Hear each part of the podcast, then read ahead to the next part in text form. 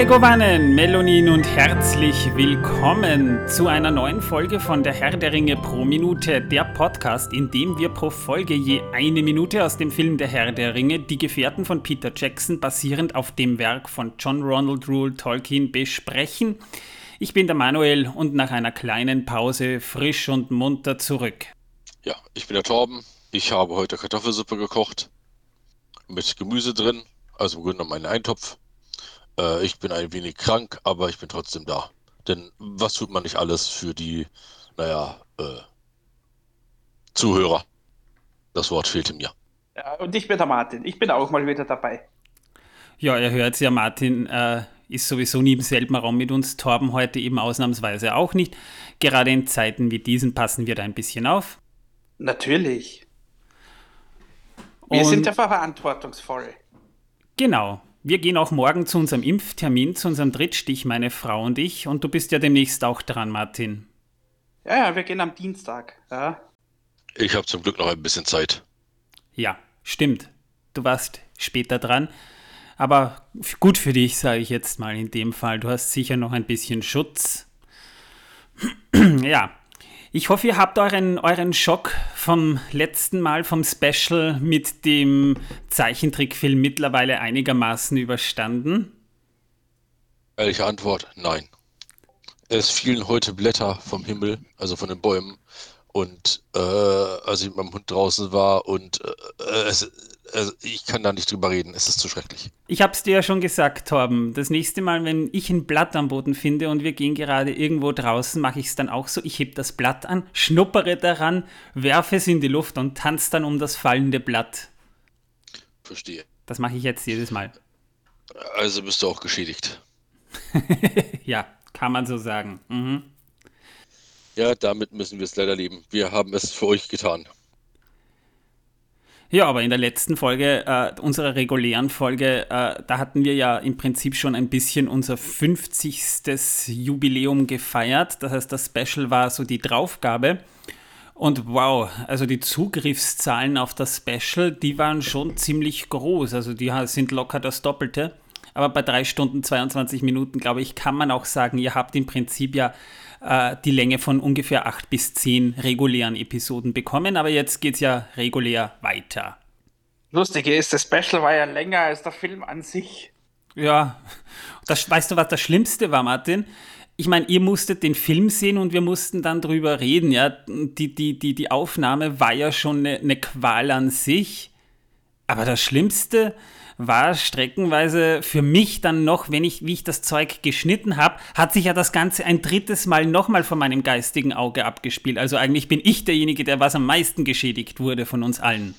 Verstehe. Ja, aber das mit dem Zeichentrickfilm war eigentlich auch deine Idee. Also von dem her. Ja, man leidet halt auch für die Kunst und für die Zuhörer. Jetzt wissen sie wenigstens, was sie sich angucken sollten oder nicht. Äh. Ja, ähm, ich habe ja jetzt unter unserem Spotify-Feed, weil es jetzt möglich ist, Anchor, unser Anbieter, gehört ja zu Spotify, deswegen gibt es diese Zusatzfunktion jetzt pro Folge auch, kann ich jetzt immer eine Frage dranhängen. Und ich habe bei der 50. Folge zum Beispiel die Frage angehangen, äh, ob die Leute auch bei den nächsten 50 Folgen dabei waren. Und da kam von Maddie eine sehr nette Antwort, Unbedingt ja, aber der arme Torben wird immer verprügelt. Verstehe. Ja, ich stehe drauf. Nein, äh, ich muss vielleicht klarstellen, ich verprügle Torben natürlich nicht. Ich bevorzuge es, es anders zu nennen, nämlich ich motiviere ihn leidenschaftlich. So kann man das natürlich auch nennen, ja. Ja.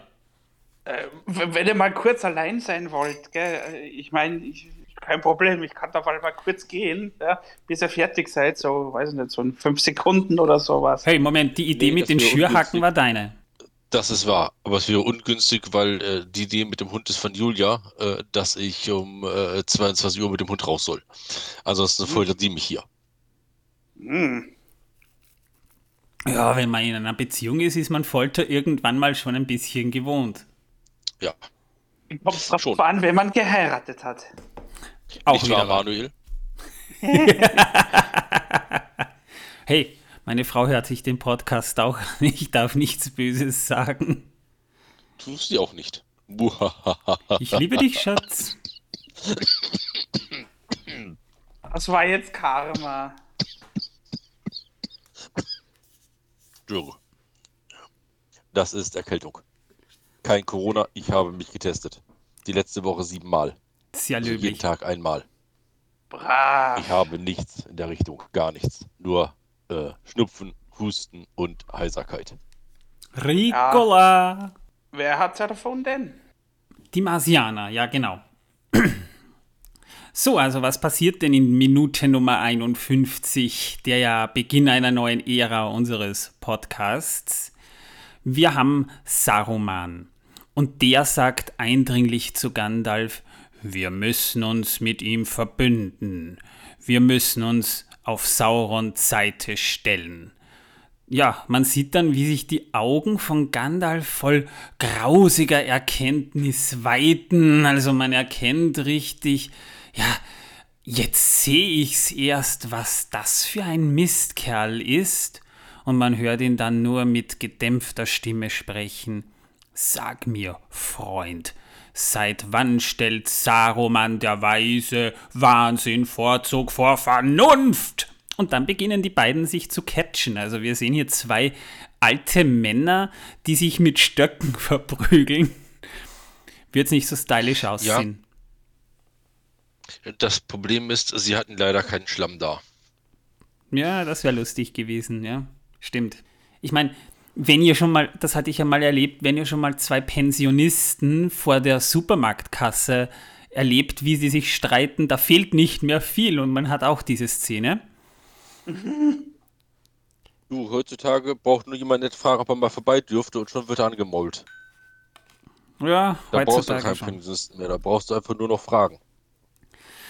Genau, und äh, man merkt auch, äh, die Stäbe der Zauberer, über die reden wir dann noch, also die, die, die äh, heben prinzipiell nur ihre Stäbe, aber die werfen da keine Blitze oder irgendwas herum. Irgendwie fliegen diese Männer quer durch die Räume, purzeln herum, schleifen, äh, fallen wieder. Also im Prinzip haben wir dann nichts anderes als so eine gute halbe Minute lang nur Catching. Ja, und dann schafft es Saruman, den Holzstab von Gandalf an sich zu reißen und dann wird Gandalf zu Boden geschleudert und bleibt da liegen und Saruman geht auf Gandalf zu, womit auch diese Minute endet. Ja, eine sehr ähm, kurze Minute im Grunde genommen. Aber ich fand das ganz gut, dass so keine grellen Blitzlichteffekte der Stäbe ausgelöst wurden. Mitunter finde ich das doch ein wenig befremdlich, wenn ich so etwas sehe. Holzstab und daraus schießen erst einmal tausend Meter lange Flammen. Naja, Harry Potter. Ich frage mich jedes Mal, warum brennt der Stab nicht? Naja, bei Harry Potter sind sogar kleinere Stäbe, die das können. Ja? Also bei Harry Potter sind das ja wirklich Nein, nur. nein, nein, das sind Zahnstocher. Die brennen natürlich nicht. Okay. Die sind so vom Speichel eingeweicht, dass sie nicht mehr brennen können. Ist doch logisch. Äh, außerdem sind die aus mystischen Materialien gefertigt und die haben Holzstäbe dabei beim Herr der Ringe. Holzstäbe.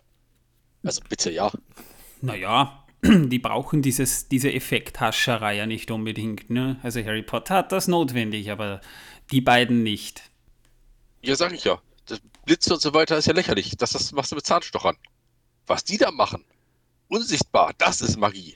Na, aber ist euch das vielleicht schon mal aufgefallen? Ich meine, Saruman nimmt Gandalf den Stab ab, aber später im Film, Spoiler voraus, hat Gandalf den Stab ja wieder. Wie, wie kriegt er den? Gibt Saruman dem dann Gandalf zurück, wie er dann so irgendwann mal eingesperrt ist, so nach dem Motto, Entschuldige Kumpel, Bro, äh, war nicht so gemeint oder wie, wie passiert das? Plötzlich hat er ihn wieder.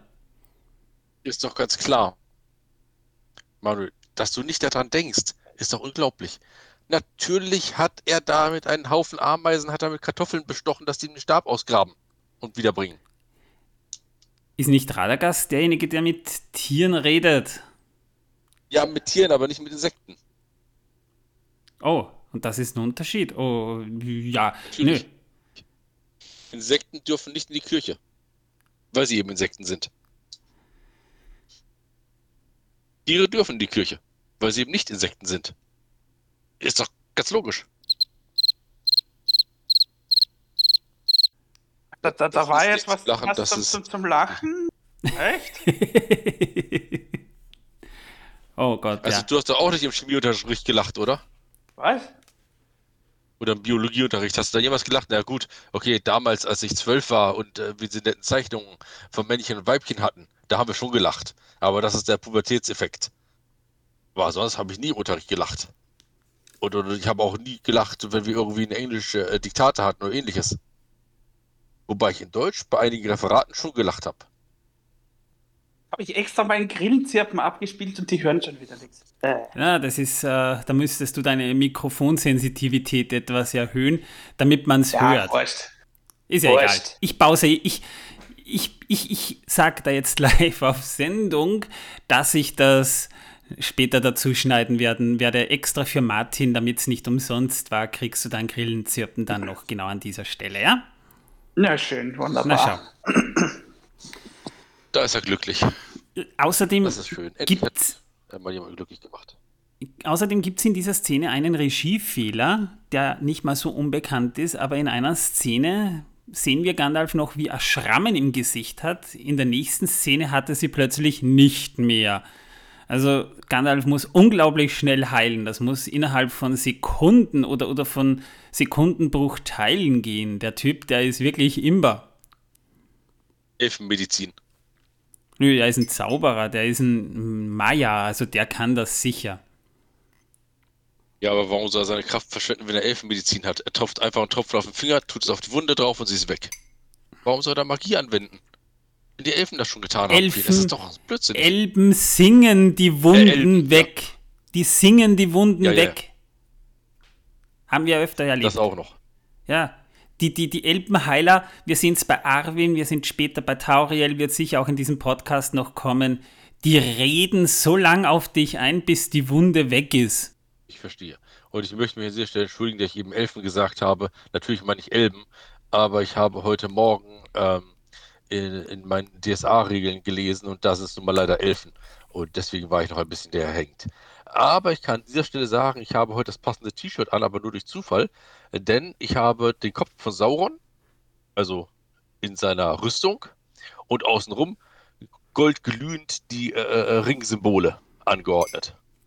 Huh, das hört sich, das, das, das, das wäre so, wie wenn Sauron sich irgendwie als Präsident bewerben würde und ein Wahlplakat aufstellen würde, dann würde das wahrscheinlich genau so aussehen. Achso, ich dachte, er hat sich als Engel beworben und äh, das ist sein Heiligenschein verschnitt. Nein, Na gut. Also ich werde das T-Shirt auch nicht ausziehen. Ich werde das bis morgen Abend anlassen, bis zur nächsten Aufnahme, die wir machen werden. um Gottes Willen, bitte wasch dich in der Zwischenzeit. Was? Nein, natürlich nicht. Wie geht das denn? Ich Das kann ich doch nicht bringen. Ich schrub mich höchstens ab mit der Kartoffelbürste. Hm. Ach, deswegen hast du Manchmal- immer so ein erdiges Aroma. Ma manchmal bin ich echt froh, dass ich nicht in Wien dabei bin. Dir entgeht was. Oh ja. Äh, Die nee, besten danke. Aromen überhaupt. Ja, viele dieser Szenen, äh, dieser, dieser Kampfszenen hier, äh, wurden teilweise ja wirklich noch von Ian McKellen und, und Christopher Lee selbst gedreht. Wir erfahren später in dieser Folge noch warum, aber manche Szenen gingen halt nicht ohne Stuntman, weil vor allem diese Szene, wo sie da am Boden entlang rutschen, das ist schon ziemlich schwierig irgendwie zu performen. Wir sehen ja auch hier sehr, sehr, sehr viele Schnitte in dieser Szene. Also bei diesen Kampfszenen überhaupt wird immer mit sehr, sehr vielen Schnitten gedreht, weil das auf einmal schwer zu choreografieren geht. Aber gerade Christopher Lee bestand darauf, so viele Szenen wie möglich selbst zu machen. Und das haben die auch durchgezogen. An der Stelle möchte ich sagen, es ist sehr schön, dass man die Schnitte heutzutage nicht mehr so sieht wie früher. Doch, doch, das fällt vor allem auf äh, bei Filmen wie Jason Bourne zum Beispiel. Ja, also da kriegst du teilweise Augenkrebs, weil du dich nicht mehr auskennst. Und bei Filmen, wo viel geschnitten wird und wenig choreografiert wird, ist es teilweise schwierig. Ich meine, da wird da wird Martin, der sich ja auch mit, mit internationalen Filmen sehr gut auskennt, mir wahrscheinlich zustimmen, aber was Choreografie betrifft, haben sie die, die, die Koreaner irrsinnig drauf, wenn sie zum Beispiel Filme haben oder eben auch die Chinesen. Old Boy, Old Boy. Oh Old Boy. ja. Dennoch äh, sieht man die Schnitte nicht mehr so, wie man sie früher gesehen hat, dass da erstmal ein schwarzer oder weißer Streifen im Bild auftauchte. Ja, das sind aber die So. ganz alten Filme, die du da meinst. Ja, ja, natürlich, die alten. Seitdem hat sich der Schnitt sehr verbessert, zum Glück für uns alle.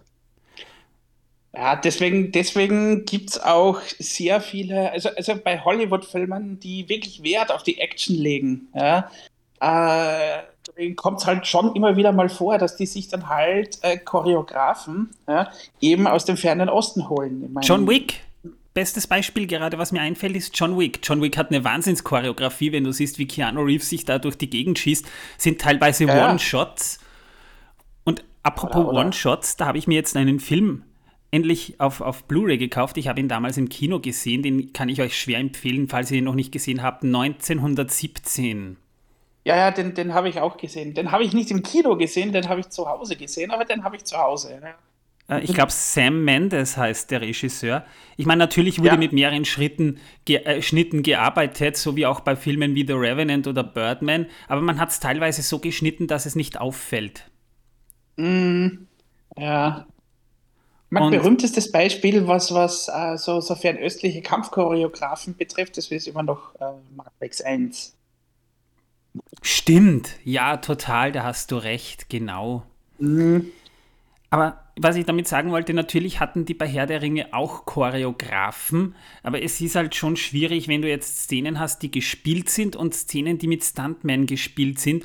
Da wird mit viel mit Schritt, Schnitten gearbeitet, vor allem bei Szenen wie diesen, wo ja die äh, Schauspieler und oder die Figuren unnatürlich weit immer herumgeschleudert werden durch eine unsichtbare Kraft. Das geht nicht. Und damals waren die Computereffekte noch nicht so weit, dass das einigermaßen mit, mit größeren Schnitten äh, gut rübergekommen wäre. Also das kann ich schon verstehen, aber man, man merkt es halt in dieser Szene wirklich sehr stark.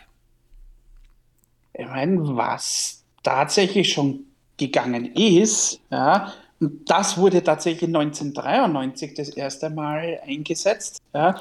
Ich meine, bei, bei sehr vielen solchen Sachen, ja, äh, wenn, wenn halt mit Stuntmen was gemacht wird, ja, ist es so, dass dann halt zum Beispiel die Gesichter dann per CGI drüber kopiert werden von den echten Schauspielern. Weil das wurde tatsächlich 1993 das erste Mal gemacht. Natürlich, bei, ich glaube, Claire Danes ist das, äh, nein, äh, Laura Dern. Äh, äh, nein, die, die, das war, es war schon in Jurassic Park. Es war aber bei einer von der Kinderdarstellerinnen, das war die, die, die, die, ah, wie heißt sie denn, die Ariana Richards. Ja, aber bei, bei, bei Laura Dern auch. Als die da so äh, an, an, an dieser Strebe hängt und der Velociraptor unten daherkommt, hat man das auch mit Ah. einer Stuntfrau gemacht und man hat dann ihren, ihr Gesicht da, da, da rein äh, kopiert. Das stimmt, ja. Ja, also, ja, das ging halt 1993 sogar schon, ja, wo die, die CGI-Effekte tatsächlich in den Kinderschuhen waren. Ja. Meine, bei Herr der Ringe war es dann halt schon weiter. Ja. Ja, aber da hat man anders, anders getrickst bei manchen Sachen, aber das, dafür gibt es ja diesen Podcast, da greifen wir jetzt f- sehr weit vor. Wie gesagt, man hat es hier mit Stuntman halt gemacht, wo es ging, hat man es aber mit den richtigen Schauspielern gemacht und worauf die, die Sounddesigner sehr stolz sind, und das fällt ja dem Otto-Normal-Zuhörer gar nicht so auf, ist, dass die Geräusche sehr organisch klingen, wie die Zauberer so herumgeschleudert werden, dieses platte Platsch teilweise, wie, eben wie Körper, die wo aufschlagen, ohne dass sie aber wirklich Knochen brechen.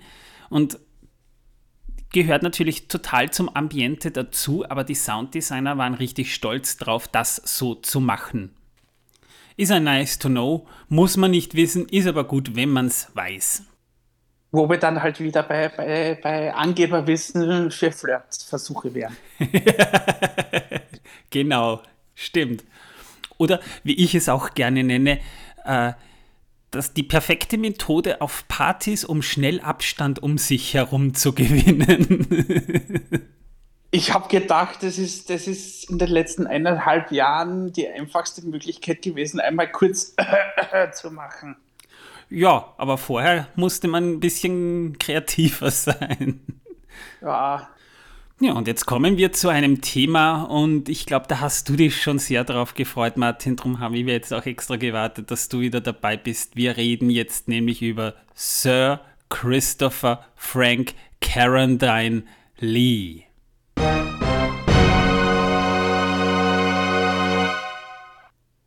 Glaube, das war jetzt wieder der Dings, der, der, der Moment, wo man das Grillenzirpen einspielen hätte Bam, können. bam, bam. Nee, nee, das wäre jetzt so ein richtig so ein. so ein Hans Zimmer Inception. Solltest du aber nicht verwenden für den Podcast, sonst werden wir geclaimed und vom Zimmer verklagt. Das wäre, glaube ich, blöd. Du, es gibt so viele Nachahmer-Sounds auf diversen Seiten, da macht das gar nichts. Das wird schon so oft kopiert. Nö. Na außerdem, dann. außerdem würde sogar ich in diesem Podcast, wenn ich jetzt ständig dieses machen würde, würde ich mich äh, des Plagiats schuldig machen, denn ein anderer Podcast verwendet das schon ganz gern, nämlich die Kack- und Sachgeschichten. Ja, manche Zuhörer werden diesen Podcast sicher schon kennen, den kann ich schwer empfehlen. Und die Jungs, die haben mich auch erst auf die, die Idee gebracht, einen Podcast zu machen. Aber ich glaube, wir können das, wir können was anderes verwenden, nämlich ein Bam, Bam, Bam. Ja. Ja, jedenfalls Sir Christopher Frank Carandini Lee wurde am 27. Mai 1922 in London geboren, war der Sohn einer italienischen Gräfin, ja, er hat tatsächlich adeliges Blut gehabt und eines äh, englischen Berufsoffiziers. Er hat auch das College absolviert und bis 1941, also bis er 19 war, hat er als Büroangestellter für eine Reederei in England gearbeitet oder sogar für mehrere Reedereien in England gearbeitet, bis er dann der Royal Air Force beitrat und sogar im Ersten Weltkrieg, äh, Zweiten Weltkrieg gedient hat. Und zwar bis 1945. Ab dann begann seine Schauspielkarriere. Am Anfang hat er eher kleinere Rollen gespielt, aber dann durch seine äh, Verbindung mit der Firma Hammer Film Productions wurde er in den 50er Jahren weltbekannt und zwar für seine Darstellung als Dracula. Und seitdem gilt er auch neben Bela Lugosi, ihr wisst vielleicht noch, Welcome, welcome. Das ist ein, ein, ungarischer Darsteller gewesen, der einen sehr starken Akzent hatte, was unverwechselbar mit Dracula in Verbindung gebracht wird. Und Christopher Ja. Lee. Das war in den 30ern, ja, Dracula. Das war, das war von Das war der Universal. erste. Ja. Genau. Aber Bella Lugosi hat ja bis zuletzt mit Ed Wood gearbeitet. Übrigens, mal Ja, Ed Wood, der schlechteste Hollywood-Regisseur ever. Gibt es einen tollen Film von Tim Burton, der sich auch sehr ziemlich genau an den geschichtlichen Fakten orientiert. Da habe ich damals wirklich nachrecherchiert. Nur ganz kurz, Bela Lugosi war eigentlich auch so ein Darsteller. Er wollte eigentlich nie nur für Dracula bekannt sein, so wie später Christopher Lee auch, denn er war eigentlich ein sehr poetischer Mensch, aber er hatte einfach ein, ein sehr gruseliges Aussehen oder ein sehr gruseliges Charisma und Ed Wood wollte ihm eigentlich dann auch immer so ein bisschen aus dieser Schiene rausholen. Ed Wood hatte überhaupt kein Talent, war aber ein grundguter Mensch zum Beispiel. Also der schlechteste Hollywood-Regisseur, der wirklich solche Filme verbrochen hat wie Plan 9 from Outer Space, war aber eigentlich hinter der Kamera ein total gutmütiger, netter Mensch. Das nur so nebenbei. Ja, jedenfalls Christopher Lee hat ja in 15 Filmen bis in die 1960er rein ja Dracula gespielt und war dafür auch bekannt. Er hat ja seine Rolle als Dracula in, in diversen internationalen Remakes ja dann selbst auch wieder aufgegriffen. Also er, er war wirklich sehr oft Dracula. Ein sehr charismatischer Dracula übrigens. Aber man kennt ihn auch aus anderen Filmen, nämlich zum Beispiel aus diversen Edgar Wallace-Filmen, wo er sich zum Beispiel auch selbst ins Deutsche noch synchronisiert hat. Äh, Ja, nicht nur bei Edgar Wallace. Ich glaube, das bekannteste, wo er sich selber synchronisiert hat, nämlich nicht nur ins Deutsche, äh, sondern gleich in mehreren Sprachen, das war äh, bei Das letzte Einhorn. Da hat er ja den bösen König Haggard gespielt. Ja. Ja, das war Äh, und hat 1983. halt natürlich auch im Deutschen dann synchronisiert. Ja, und wenn man den hört, also der kann so ein gutes Deutsch, das ist Wahnsinn. Aber ich meine, Christopher Lees Stimme ja sowieso, er ist ja ausgebildeter Bassbariton. Wenn der gesprochen hat, das war eine Naturgewalt. Der Typ hat viele Sprachen gesprochen und teilweise nativ. Das hat er sich selbst beigebracht, eben auch das Deutsche. Er war ja glühender Wagner-Fan und natürlich auch äh, dann Fan der deutschen Sprache an sich und hat sich diese Sprache dann wirklich selbst angeeignet und hat dann natürlich auch gerne im Deutschen auch synchronisiert, aber eben auch zum Beispiel im Italienischen. Also auch Italienisch hat er sehr gut beherrscht. Der konnte vieles. Christopher Lee war wirklich ein Multitalent in der Richtung. Er hatte auch, äh, er war ja der Cousin von Sir Ian Fleming, der Erfinder und Autor der James Bond-Romane. Und Ian Fleming hat ihn sogar damals vorgeschlagen als Dr. No beim ersten James Bond-Film. Er hat aber dann tatsächlich in Der Mann mit dem goldenen Colt tatsächlich einen Bond-Bösewicht auch dann gespielt, nämlich in den 70ern, als Christopher Lee einfach endlich von dieser Schiene, dass er ständig nur Dracula spielt, wegkommen wollte. Er ist ja dann auch nach Hollywood gezogen, hat dort aber eher in Independent-Filmen mitgespielt und weniger in Mainstream-Filmen. Er hat auch äh, in die drei Musketiere und in die vier Musketiere 1973, 1974 mitgespielt. Er behauptet ja selbst von sich, kein anderer, Regis äh, kein anderer Schauspieler in der ganzen Zeit hätte so viele Schwertkämpfe vor laufender Kamera bestritten wie er. Und das glaube ich ihm auch. Der war ja 1,96 groß. Das war ja eine beeindruckende Erscheinung, der Mensch. Und entsprechend natürlich wurde er dann auch nur für solche Rollen hergenommen. Wirklich ins Mainstream-Kino kam er erst sehr spät, um die Jahrtausendwende. Da hat er nämlich auch bei zwei großen Trilogien mitgewirkt. Einerseits eben als Saruman bei Der Herr der Ringe und als Count Doku bei Star Wars. Ja, und er war auch in sehr, sehr vielen Tim Burton-Filmen. Ja, hat er mitgespielt. Oder, oder halt auch äh, Sprechrollen übernommen, wenn es halt, weiß ich nicht, zum Beispiel so, so, so Stop-Motion-Filme wie Corpse Bride waren. Ja, Ja, das kam später erst. Das muss man dazu sagen. na, na, nach Star Wars dann, ja. Mhm. Na, aber, aber äh, Christopher Lee war ja ein wirklicher Tolkien-Fan und ein Tolkien-Experte. Er hat ja schon in den 50er Jahren den Herrn der Ringe gelesen und seitdem las er das Buch jedes Jahr wieder. Und er war der Einzige am Set von Herr der Ringe, der Tolkien sogar noch persönlich gekannt hat. Er hat ihn mal in einem Pub getroffen und mit ihm gesprochen. Und das war deswegen gut, weil, weil Christopher Lee kannte ja die Stimme von Tolkien und wusste, wie er sprach. Und er hat zum Beispiel dann Ian McKellen dabei unterstützt. Die beiden waren ja auch relativ gut bekannt. Am Ende nach Herr der Ringe sogar gut befreundet. Und er hat zum Beispiel Ian McKellen darin unterstützt, so wie Tolkien zu sprechen. Also so ein bisschen dieses Oxford English. Und das ist nämlich cool. Es sind ja beides eben Engländer. Das heißt, natürlich beherrschen die auch das Hochenglisch, the Queen's English. Aber natürlich muss man da auch diverse Sprachen so ein bisschen beherrschen. Ja, und da hat Christopher Lee dann tatsächlich Ian McKellen dabei unterstützt, so wie Tolkien zu sprechen. Er war ja damals schon, äh, wie alt war er damals? Er ist 1922 geboren. Er war ja schon in den End-70ern, als die Dreharbeiten zum Herrn der Ringe begannen. Also er war dann schon 77? Ich glaube, er war dann schon 77, ja. Also er war schon ziemlich äh, fortgeschrittenen Alters. Aber er kehrte auch zehn Jahre später dann nochmal aufs Hobbit-Set zurück.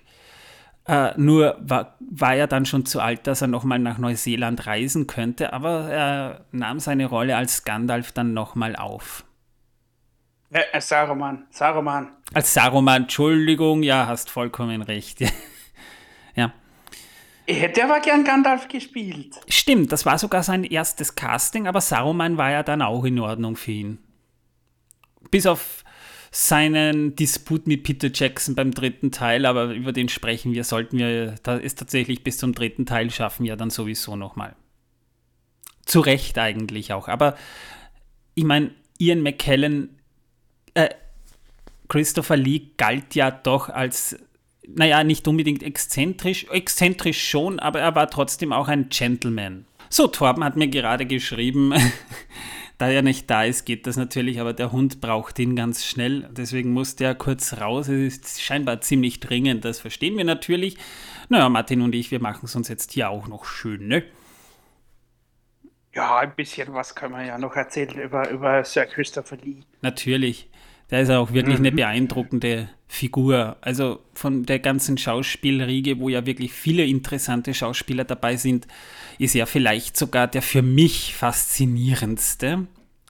Er war ja auch ein Multitalent, er war ja auch musikalisch sehr aktiv. Das heißt, er als Bassbariton konnte er natürlich dann auch auf, äh, konnte er dann natürlich auch Opern singen, was er auch getan hat, aber er war überhaupt auch musikalisch sehr interessiert und hat sich in vielen Genres versucht, nämlich zuletzt tatsächlich ja sogar im Heavy Metal.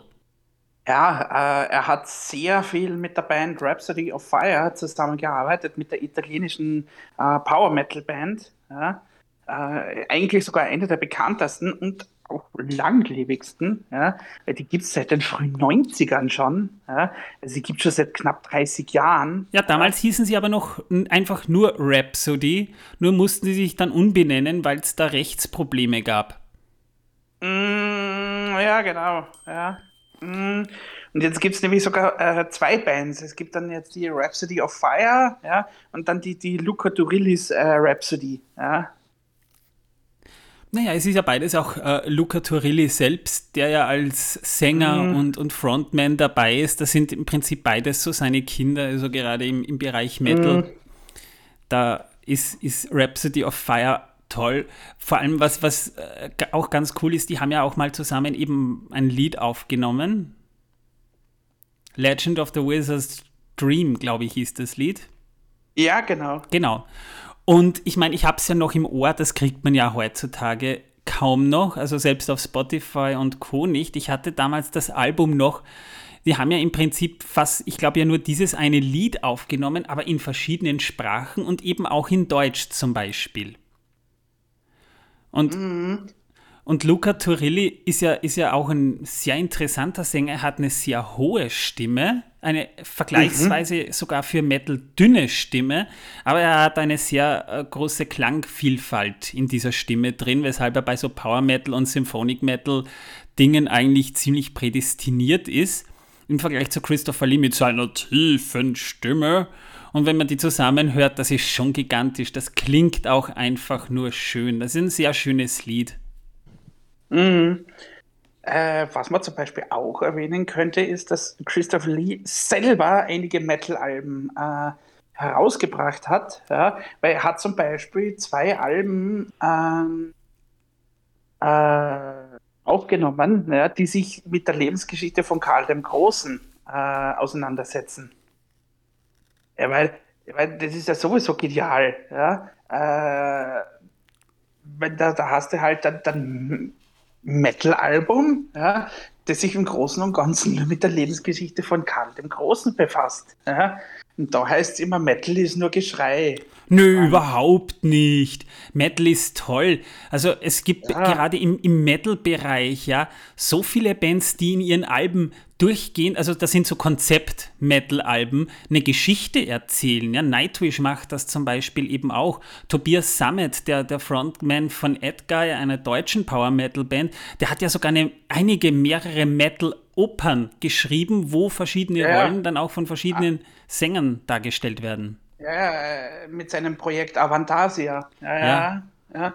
Man, äh, er hat zum Beispiel Nightwish, weil, weil du es vorher erwähnt hast, ja. Ich meine, jetzt, jetzt nicht das aktuelle Album, ja, äh, aber das, das letzte Album, das vor, ich glaube, 2015 erschienen The Greatest ja, Show on Earth. Ja, da geht es quasi um die Evolutionsgeschichte. Ja. Na, nicht nur die um die Evolutionsgeschichte. Nicht nur, nicht nur, aber ein großer Teil davon, von dem Album. Ja, ich mein, ja, und das in einem Metal Metal-Album immerhin. Nein, äh, ja, ja, das ist schon gigantisch. The Greatest Show on Earth ist, ist ein Hammer. Da gibt es ein Stück, das müsst ihr euch vorstellen, falls ihr es nicht eh kennt. Das geht 24 Minuten lang und da wird im Prinzip wirklich die Erd- und Evolutionsgeschichte aber auf eine sehr philosophische Art und Weise wiedergegeben. Und wenn ihr euch das mal wirklich gebt und euch wirklich darauf einlässt, da kriegt man eine Gänsehaut. Aber die haben ja auch Imaginarium, mhm. das ja auch eine Geschichte erzählt. Und da war Nightwish nämlich wirklich kreativ. Die haben zwei Alben im Abstand von einem Jahr rausgebracht. Das, muss so, das war so 2011, mhm. 2012 herum. Die haben nämlich äh, einen Film ja. gemacht. Ja. Den habe ich sogar zu Hause auf Blu-ray, der heißt Imaginarium, wo es im Prinzip um der, der, der, der Autor und, und, und Songwriter Tuomos Holopainen, der im Prinzip sich selbst äh, oder, oder seine Gedankenwelt so ein bisschen in diese Geschichte einbaut. Es geht um einen sterbenden alten Mann, der früher Musiker war und sich seiner Familie komplett entfremdet hat und eigentlich schon fast alles vergessen hat durch seine Erkrankung. Und seine Tochter will ihm dabei helfen, sich nochmal zu erinnern und das spielt sich teilweise total in seinem Kopf ab. Und das versteht man aber, da versteht man erst wirklich diese, diese Tiefe dieser Geschichte, wenn man das Album auch noch hört. Das ist nämlich mhm. das, was ich so ja. toll finde. Ja, weil da gibt es das, das reguläre Album, das ist halt so ein normales Nightwish Studio Album, ja. Aber dann eben das zweite, was du dann noch erwähnt hast, das ist dann wirklich der Soundtrack zum Film. Ja. Der sehr verwandt auch mit den Songs des, des, des Studioalbums ist, ja. Ja, ja, ja, nur halt abgewandelt natürlich. Gell? Das, also halt, das ist, das ist mehr wie ein richtiger klassischer Soundtrack. Ja, ah, Nightwish hat ja auch Fantasy und, und vor allem auch den Herrn der Ringe immer wieder mal gerne aufgegriffen, aber auch Legenden wie Meerjungfrauen, Sirenen und so weiter. Und zu einem meiner Lieblingsfantasy-Alben, äh, meiner Lieblingsfantasy-Romane, nämlich Der Name des Windes, hat Nightwish auch ein Lied herausgebracht, das sich auf dem uh, The Greatest Show on Earth Album befindet, nämlich Eddie Maru. Und sagt dir vielleicht das Lied was? Ja, ja, das Lied kenne ich schon. Ja. Uh, wie heißt denn das Album? Wie heißt denn das Album? Äh, ich habe sogar das E-Book von diesem Album zu Hause. Ich schaue nämlich gerade nach. Weil jetzt ist es mir nämlich tatsächlich empfallen. Ich meine, der Greatest John Earth, das habe ich sogar schon live gehört, das Stück. Das habe ich es hab einmal oder zweimal schon live gehört. Aber das ist sowieso geil. Ja. Ah, Endless Forms Most Beautiful. Ach ja, ja, so Endless Forms Most Beautiful. Entschuldigung. Ja, es Na, ist, ist schwierig. Ist ein Zitat von Charles Darwin übrigens.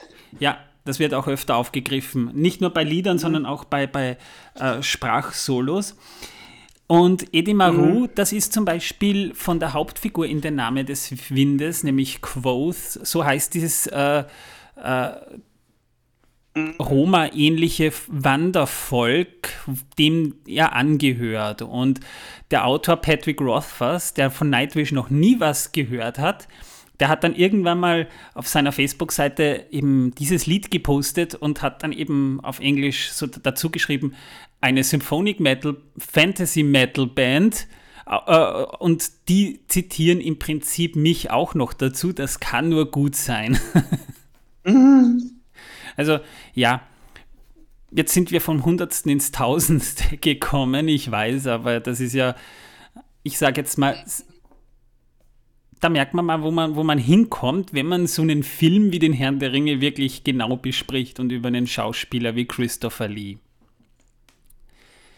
der starb dann am 7. Juni 2015 und das war natürlich für so ziemlich alle Herr der Ringe-Fans ein Riesenschock. Ich meine, auch wenn er schon im hohen Alter war, er war ja zu der Zeit ja schon 93 Jahre alt, war es natürlich dennoch ein Schock, denn Christopher Lee ist eines der Herzen von Herr der Ringe, den Filmen selbst. Und er hat viel. War ja, das, das war, das war äh, noch bevor die Extended Edition ja, vom dritten Hobbit-Film erschienen ist. Ja. Die kam nämlich im Herbst 2015, kam die nämlich raus. Ja. Stimmt, ja. Herbst, es war 2015, ja. Mhm. ja. Mhm. Ja, und das war natürlich dann nochmal bitte, ihn nochmal in einer Extended Edition zu sehen, aber es gab keine zusätzlichen Szenen mit ihm, die wurden ja alle schon. War wirklich eine Bombengestalt und ein Schauspieler, der ja auch 2001 seinen Titel als Sir of, als Commander of the Royal Empire zurecht bekommen hat. Viele Darsteller, die man beim Herrn der Ringe sieht, haben tatsächlich schon ein Sir im Titel und wurden zum Ritter geschlagen. Das ist eigentlich schon ziemlich interessant, dass man auch dem Filmwerk an sich für Schauspieler jetzt nicht mehr unbedingt britischer Herkunft, sondern zum Beispiel eben auch neuseeländischer Herkunft eine solche Ehre zuteil werden lässt. Denn Peter Jackson ist ja kein Brite, er ist Neuseeländer, wurde aber auch zum Ritter geschlagen. Aber Neuseeland gehört doch zum, Brit zum Commonwealth. Ja, natürlich. Deswegen hat er ja diesen Titel auch bekommen, ja, also gar keine ja. Frage. Aber ich wollte nur sagen, es passiert jetzt nicht allzu oft und beim Herrn der Ringe, da merkt man einfach tatsächlich, welche Wertschätzung die Queen oder, oder, oder generell eben ähm, die Briten dem Herrn der Ringe, Tolkien und auch diesen Filmen eigentlich zuteil werden lassen. Das finde ich schon sehr schön und sehr klasse. Und die, die Briten, das habe ich selbst bei meinem äh, selbst bei meinem ähm, Aufenthalt in Schottland herausgefunden, die sind auf, auf, auf Tolkien und auf den Herrn der Ringe schon wirklich stolz. Also sehr, sehr, sehr, sehr viele Briten, mehr als bei uns, kennen den Herrn der Ringe, weil das einfach wirklich ein zeitgenössisches britisches Werk ist.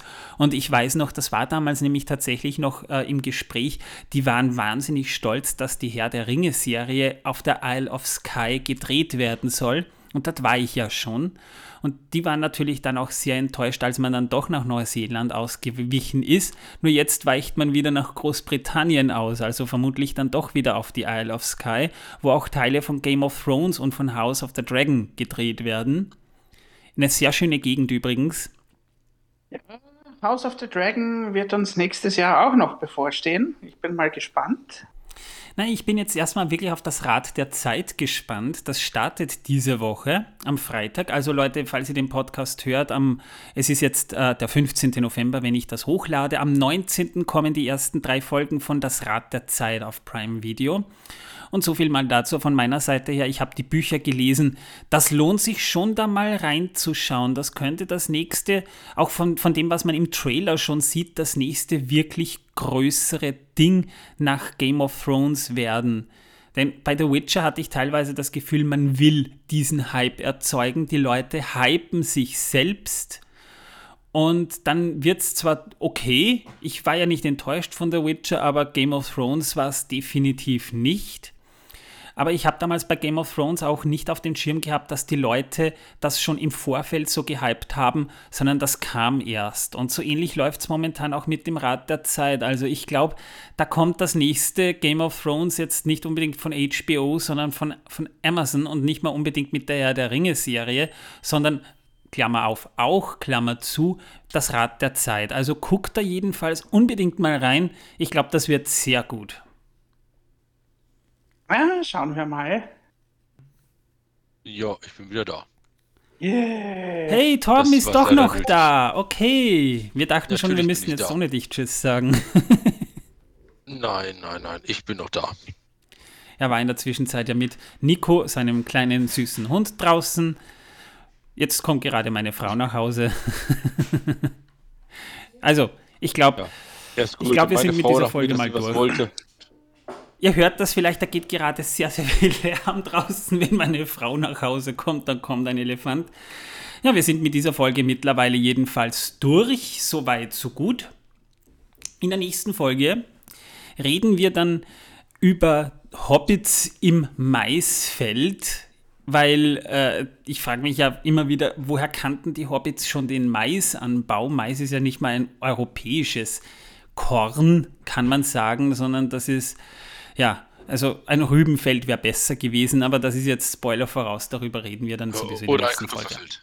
Ein Kartoffelfeld wäre auch, aber das müssten große Kartoffeln sein. Äh, wieso? Die, die Pflanzen werden ja so recht hoch und haben diese nette Beeren dran. Torben hebt dir das für nächste die Folge Kartoffeln auf. sind ja nur die Knolle. Diese Diskussion wird in der nächsten Folge fortgeführt. Keiner Spoiler. ja, wieder ein offenes Fass. Ja, Genau. dass, wir hoffen, dass das hoffentlich dann geschlossen wird. Übrigens, ein, ein Zuhörer fragt dich, Torben, woraus bestehen denn diese Fässer? Äh, äh, das habe ich doch schon mal gesagt gehabt. Das sind äh, alte Eichenfässer. Ah, okay. Schau, Frage ein zweites Mal beantwortet. Ja, das ist für die Leute, die unser Special nicht gehört haben, warum auch immer. Ja, die Fässer aus Kartoffelstärke äh, sind leider so leicht löslich. Das hat Ja. nicht so den Effekt, dass man das aufbewahren könnte. Jedenfalls nichts Feuchtes. Und die Kommentare von Mani Manuel sind ja trotzdem manchmal etwas schleimig und daher dachte ich, die aus Eiche wären besser geeignet als die aus Kartoffelstärke. Jetzt wissen wir es. Trau dich du mal nur wieder her, du. Ja, hat mir heute sehr, sehr viel Spaß gemacht. Schön, dass ich, also die Pause hat, war vielleicht jetzt mal nicht schlecht, aber es ist schön, dass wir wieder da sind. Ich hoffe, ihr hattet auch Spaß dran. Bitte gebt uns bei Spotify äh, unter den Fragen ein paar Antworten. Wir sind natürlich auf Publikumsreaktionen auch wahnsinnig gespannt und vielleicht auch ein paar Sterne auf Apple Podcasts, falls ihr das habt. Da würde ich mich auch wahnsinnig drüber freuen. Ja, und falls ihr mit uns mal direkt in Kontakt treten wollt, ihr findet unten in der Beschreibung des Podcasts unseren Discord-Server. Da könnt ihr, könnt ihr alle dazukommen. Würden wir uns, uns wahnsinnig freuen. Und da könnt ihr euch mit uns auch live unterhalten. Wäre auch sehr schön. Ich rede da mit niemandem, schreibe höchstens. Was ja dasselbe ist. Ja, Ja, in diesem Sinne sage ich jetzt mal Tschüss Leute, bis zum nächsten Mal. Auch das noch. ein bisschen mehr Motivation hier. Tschüss. Auch das noch. Ja, schon besser. Mann, Leute, ihr seid echt. Oh. Wer solche. Leute, wer Freunde wie euch hat, braucht keine Feinde. Ja, geh scheißen. Ja, du mich auch. Aber nur mit Gebrauchsanweisung. So, ich muss mich jetzt von meiner Frau schimpfen lassen. Aber ja, äh, ja, viel Erfolg und so weiter, ne? Ja.